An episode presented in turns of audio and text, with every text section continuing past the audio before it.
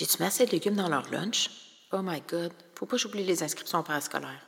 Mental note, sortir le poulet du congé pour souper. Est-ce que tu te sens dépassé par toutes les décisions à prendre dans une journée? Je te comprends. Je suis moi-même maman de deux jeunes cocos de 3 et 4 ans. Salut, je m'appelle Eve. Je suis coach certifiée en santé holistique pédiatrique. Après un diagnostic de maladie auto-immune à l'âge de 30 ans que je me suis juré que j'allais tout faire pour pas que mes futurs enfants se retrouvent dans la même situation. Avec mon service de coaching, j'aide les mamans à se sentir outillées et confiantes de prendre des décisions éclairées pour la santé de leurs enfants. Je les accompagne dans la mise en place d'habitudes saines et durables pour supporter leur famille de façon naturelle. Dans le podcast, seul ou accompagné d'un invité, j'aborde des sujets variés dans le but de t'informer, te donner des trucs ou de vulgariser des informations pas toujours simples à comprendre. Mon but, c'est que chaque épisode te fasse réfléchir pour que tu puisses faire des petits pas sans passer des heures sur le sujet. Parce que tu sais, t'es maman, t'as pas besoin de t'en rajouter. Oublie pas de t'abonner pour pas manquer un épisode que tu sois en train de bien brasser de lavage, faire la vaisselle ou en chemin pour aller chercher les enfants en garderie, je te souhaite une bonne écoute.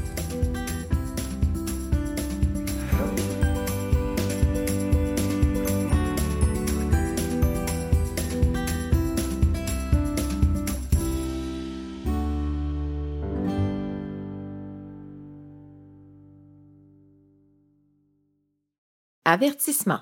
Ah oui, Prends note aussi que mon podcast est conçu à des fins éducatives seulement et qu'il ne remplace en aucun cas les soins d'un professionnel de la santé. Il peut être basé sur des opinions, des lectures ou les conseils des invités, par exemple. Si tu as des inquiétudes par rapport à ta santé ou à celle de ton enfant, consulte ton médecin ou un professionnel de la santé qualifié. Salut à toi, j'espère que tu vas bien. Bienvenue sur l'épisode 15 du podcast Petit Pas Santé. Aujourd'hui, je te présente un épisode solo. J'aimerais ça t'en présenter plus souvent, mais ça me prend un petit peu plus de temps à les préparer, euh, ces épisodes-là. J'ai besoin de plus de structure. Je veux vraiment que ça soit digestible pour mes auditeurs et auditrices.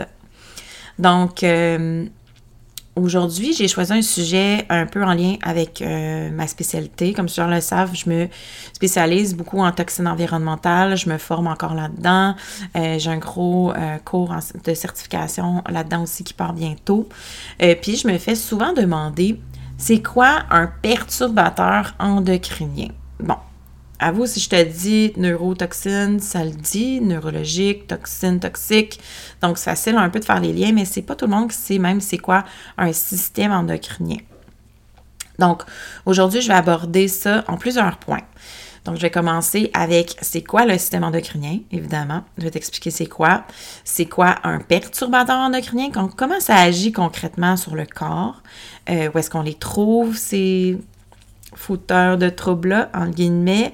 Euh, en fait, je vais te parler de trois grands groupes de produits chimiques toxiques possibles qui sont des perturbateurs endocriniens connus euh, sur lesquels tu vas avoir euh, plus de facilité à faire des changements. Tu sais, j'aurais pu faire parler de d'autres groupes, mais trouve que c'est une bonne base là, pour commencer dans ce, ce monde-là, dans ce chemin-là, à faire des changements pour euh, diminuer les perturbateurs endocriniens dans notre environnement. Donc, euh, avec ça, évidemment, je vais donner des, des trucs concrets euh, à appliquer dans ton quotidien là, pour diminuer les impacts. Donc, c'est quoi le système endocrinien? Le système endocrinien, en fait, c'est notre système hormonal. C'est pratiquement un méga réseau de communication dans ton corps qui assure tout le bon fonctionnement du corps. le système hormonal ou endocrinien, c'est les glandes endocrines, puis les hormones que ces glandes-là, sécrètent. Euh, puis euh, les glandes, ils sécrètent, si je me souviens bien, là, un peu plus de 50 hormones dans le corps. Je ne suis pas sûre du nombre exact, mais je sais que c'est au-dessus de 50. Euh, ces hormones-là, dans le fait, c'est comme des messagers. Ils sont produits par les glandes, puis ensuite sont transportés dans le sang, vers les cellules, les tissus, les organes, où est-ce qu'ils sont supposés être destinés pour modifier le fonctionnement. Euh, c'est comme si les glandes libèrent un message, puis euh, les hormones, eux autres, c'est les messagers, puis les, les cellules qui reçoivent obéissent au message que la glande a envoyé. Donc, sans faire un long cours d'anatomie, les glandes endocrines majeures comprennent l'hypothalamus qui est situé au, milieu du cerveau, la glande pinéale, pardon, qui est aussi dans le cerveau, l'hypophyse, qu'on appelle aussi la glande pituaire, euh, le pituitary gland en anglais, qui est situé à la base du cerveau, la thyroïde, les glandes parathyroïdes, beaucoup de gens connaissent cette glande. Euh, ces glandes-là, les surrénales, qui sont situées juste au-dessus de tes reins, le pancréas, et aussi les glandes euh, reproductrices chez l'homme et la femme, les testicules et les ovaires. Donc, vous avez toutes pas mal entendu déjà parler de ces glandes-là, mais c'est ça qui constitue le système hormonal dans le corps. Puis, euh, ils sont vraiment responsables d'une série de fonctions. Là. Donc, par exemple, les comportements, les émotions, le, bon fonctionnement, le métabolisme, comment ton, ton métabolisme fonctionne, la reproduction, le sommeil, la température du corps, l'appétit, la croissance, etc., etc. Donc, évidemment, si le système endocrinien est débalancé, c'est pas mal d'affaires qui peuvent se mettre à mal fonctionner. Donc, c'est quoi concrètement un perturbateur endocrinien? Comment il agit? Moi, j'allais chercher la définition de l'Organisation mondiale de la santé. La dernière qui était sortie, c'est en 2012. Donc, je vais te la lire comme suit. Un perturbateur endocrinien est une substance ou un mélange de substances qui altère les fonctions du système endocrinien et de ce fait induit des effets néfastes dans un organisme intact chez sa progéniture au sein de sous-populations. Donc, euh, c'est assez clair. Euh, le perturbateur endocrinien dérègle pratiquement le fonctionnement du système, qui doit vraiment être quand même bien orchestré. Il faut que ça fonctionne euh, bien le système endocrinien pour que toutes les fonctions euh, fonctionnent correctement. Donc, comment les perturbateurs endocriniens peuvent agir euh, sur le système? ils peuvent agir de trois façons. Donc, premièrement, en bloquant le chemin d'une hormone naturelle vers un récepteur, en agissant directement sur la fonction d'une glande en l'amenant à produire trop ou pas assez d'hormones en particulier, en imitant une hormone qui peut amener le corps à trop réagir ou à réagir au mauvais moment. Euh, ça, il y a beaucoup de, perturbateurs endocriniens qui font des estrogéniques, des, des xénoestrogènes qui appellent, euh, en français, je sais pas, des xénoestrogènes, je suis pas sûre, mais finalement, ils vont aller imiter l'estrogène dans le corps, donc finalement, le corps va penser qu'il y a des estrogènes quand le corps n'en a pas vraiment libéré.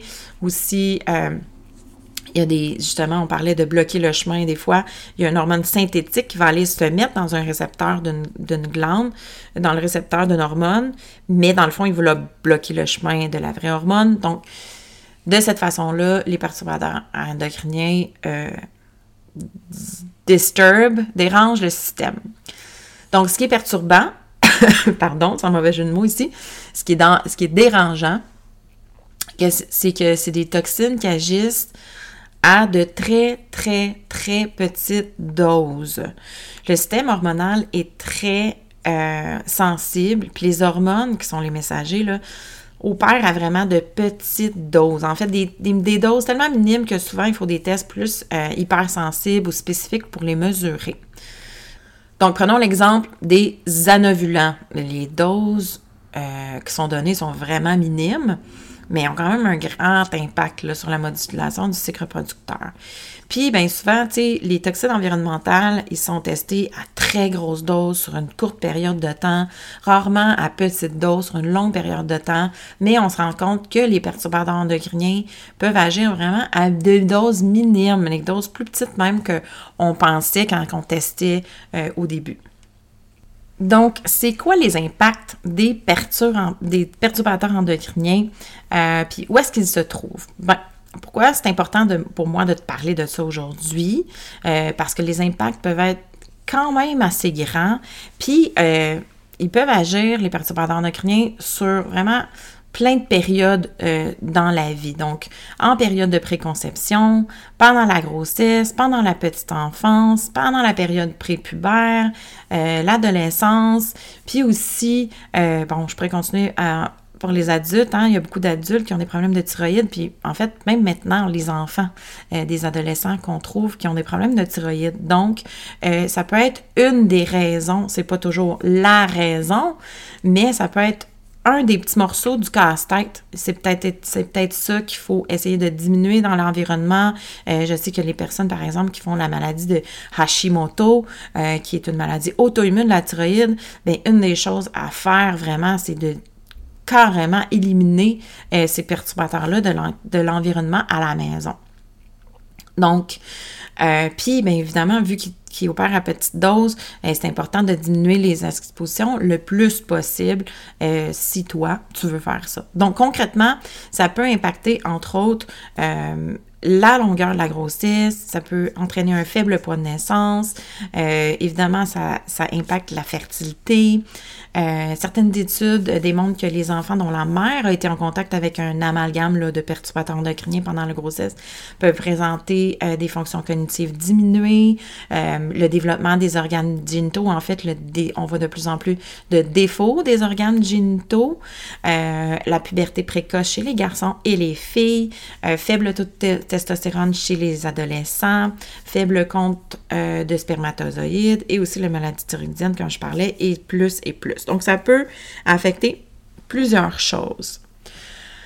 Euh, là, tu dois te dire, ben là, accouche, c'est où qu'on les trouve, ces affaires-là? Donc, comment, vient, comment on vient en contact avec les perturbateurs endocriniens? Bon, il faut savoir qu'il y a environ 1500 produits chimiques en ce moment qui sont considérés comme des perturbateurs endocriniens. Euh, puis on vient en contact avec par, inhalation, par ingestion, euh, par contact cutané. Là, ça, c'est les, euh, les chemins d'exposition que j'explique bien dans l'épisode 11. Je pourrais te mettre dans les show notes. te mettre l'épisode là pour si tu veux aller l'écouter. Donc, étant donné la quantité des perturbateurs endocriniens, là, tu te dire, ben oui, mais comment je fais là, pour protéger ma famille, mes enfants? Est-ce que je peux? C'est sûr qu'on peut. On peut toujours diminuer les expositions puis euh, se dire que le moins qu'on en, qui sont exposés, le mieux c'est. Euh, il y en a plus en, plusieurs endroits. C'est pour ça que je te parle seulement de trois groupes aujourd'hui. On commençait par ça. Je ferai peut-être un épisode plus tard pour ça. Euh, mais je vais juste te donner ces trois groupes-là pour que tu puisses commencer à voir un peu où est-ce que c'est, puis peut-être agir. Ça va être plus facile pour toi, en fait, de les éviter si tu sais où est-ce qu'ils sont. Donc, le premier groupe, ce sont les bisphénols. Tout le monde connaît les BPA, c'est le même groupe, c'est le groupe des, le BPA, c'est le bisphénol A. Euh, le bisphénol, en fait, c'est un groupe. Il y a beaucoup, beaucoup de marketing là, sur le BPA en ce moment, là, c'est sans BPA et tout. Donc, faut savoir que les BPA ont, été euh, remplacés par des BPS et des BPF qui sont, euh, en ce moment, on découvre qu'ils ne sont pas mieux que les BPA. Euh, si tu veux en savoir plus, en fait, à, ce sujet-là, là, je lis dans mon guide gratuit, j'en parle de ça. Donc, les BPA ont été développés à la base par l'industrie pharmaceutique. Puis, c'est juste dans les années 30 que les scientifiques se sont rendus compte de ses propriétés estrogéniques. Le pardon, je sais pas si tu entends ma machine à glace qui parle. Donc, euh, les bisphénols sont utilisés principalement maintenant dans les plastiques pour comme euh, agent liant pour la dureté du plastique. Comme par exemple le plastique polycarbonate. Comme le, le plastique polycarbonate, ça serait, mettons, ton, ton contenant de robot culinaire ou de mélangeur. Souvent, c'est fait dans des plastiques comme ça. Avant, ils faisaient en verre, mais ça a changé. Hein? Euh, donc, les plastiques euh, euh, durs comme les gourdes rigides aussi, euh, certains ustensiles de cuisine, mais ils sont utilisés dans d'autres choses comme les enduits de cannes de conserve, les verres de café, café jetable, les biberons en plastique, les cannes de lait maternisé, les reçus de papier thermal, etc. Donc, les reçus de papier thermal, ça, c'est les reçus à l'épicerie que tu touches, que tu prends quand ils te donnent le reçu. Donc, le problème euh, avec les BPA, c'est qu'ils ne sont pas super stables. Donc, ils peuvent migrer assez facilement dans la nourriture, surtout s'il est chauffé. Alors, ça, c'est la règle de base ici. Ne pas chauffer d'aliments euh, dans le four micro-ondes dans un contenant en plastique. Même chose avec les biberons. Euh, de cette façon-là, les, bisphénols se transfèrent beaucoup plus, beaucoup mieux, beaucoup mieux, mieux j'allais dire, se transfèrent mieux euh, dans euh, la nourriture ou le liquide qu'on va ingérer.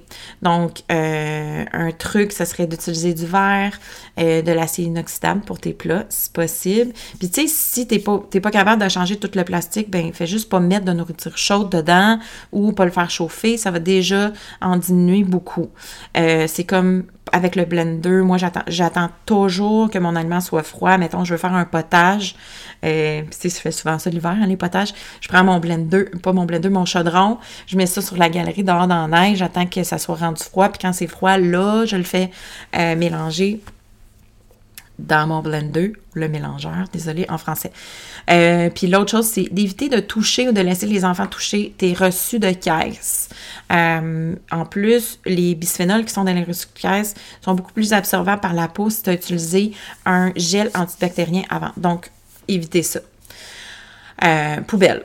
Puis si tu un petit un adolescente ou même si toi tu travailles dans les dans un magasin, il y a de plus en plus de personnes qui utilisent des gants pour manipuler les reçus et c'est assez judicieux comme choix parce que c'est une très grande exposition si c'est fait euh, de façon répétée. Puis aussi le bisphénol euh, je l'ai mentionné, c'est quelque chose qui se métabolise rapidement dans le corps. Donc, euh, au bout de 5, 6, 7 heures, il n'y en a plus dans le corps si tu as eu seulement une exposition. Ce qui est dangereux vraiment, ce qui va perturber les hormones et à long terme, c'est vraiment l'exposition de toujours être exposé au, bisphénol ou de toujours être exposé aux autres éléments que je vais te parler, qui fait que finalement, le perturbateur endocrinien, il agit toujours, il quitte jamais ton corps. Tandis que si tu utilises, bon, du plastique chaud une fois de temps en temps, puis que tu n'as pas d'autres sources d'exposition tant que ça chez toi, bien là, c'est sûr que ça a moins de chances que ça agisse euh, de façon néfaste. Donc, le deuxième groupe, euh, c'est les phtalates. Ça aussi, tu as déjà entendu parler de ça. Euh, les phtalates aussi, on en voit beaucoup dans le marketing des produits d'hygiène personnelle, là, qui s'écrit sans phtalates, même sans phtalates, sans parabènes. Donc, les phtalates sont utilisés principalement comme assouplissants pour le plastique. Donc, encore une fois, dans le plastique, c'est dans des plastiques différents que les plastiques que les BPF, les BPS et les bisphénols dedans. Ou euh, aussi comme fixatif dans les fragrances. Donc, s'il y a quelque chose qui a une fragrance ou une odeur chimique, euh, il y a des fortes chances qu'il y ait des phtalates dedans, à moins que ça dise sans phtalates. Euh, je ne sais pas qu'est-ce qu'ils mettent pour remplacer, euh, mais euh, les phtalates, c'est ça, sont dans le plastique et les fragrances. Donc, euh, ils sont surnommés le Everywhere Chemical parce qu'ils sont partout. Hein? Ils sont dans les fragrances, ils sont dans les plastiques. Euh, il y en a dans une très grande variété de produits. Puis aussi, les phtalates peuvent traverser la barrière placentaire. Donc, ils peuvent vraiment rentrer dans le placenta, peuvent agir aussi quand on est enceinte. Donc, c'est important de faire euh, attention. Et les phtalates sont comme les BPA, ils sont aussi métabolisés rapidement. Donc, si on n'est pas exposé souvent, c'est de best. Donc, on les retrouve, comme je disais tantôt, dans les plastiques, plus les plastiques souples, donc les rideaux de douche, les jouets pour enfants, les emballages alimentaires. On les retrouve aussi dans les fils électriques, les planchers de vinyle, le vernis à ongles. Euh, donc, pas mal tout ce qui est les fragrances synthétiques, comme je disais tantôt, donc produits d'hygiène personnelle, nettoyants, détergents. Puis aussi, on en retrouve beaucoup dans les la poussière dans la maison, surtout si, vu, vu qu'il y en a dans les fils, justement justement, pardon, euh, ou dans les objets du quotidien qui sont en plastique, dont il y en a dans la poussière. Donc, quelques trucs pour protéger ta famille. Les étiquettes, évidemment, s'assurer que les produits ne contiennent pas de, phtalate, peuvent être écrits sans phtalate ou non. Réduire au maximum les produits parfumés synthétiquement, dont les assainisseurs d'air, euh, les chandelles parfumées, donc euh, les Glade, Airwick, euh, whatever, name it de ce monde à éviter. les produits pour bébés, donc les jouets en silicone pour les bébés, les, tout ce qui est les produits pour bébés, favorisés en silicone, en bois ou vraiment en matière naturelle.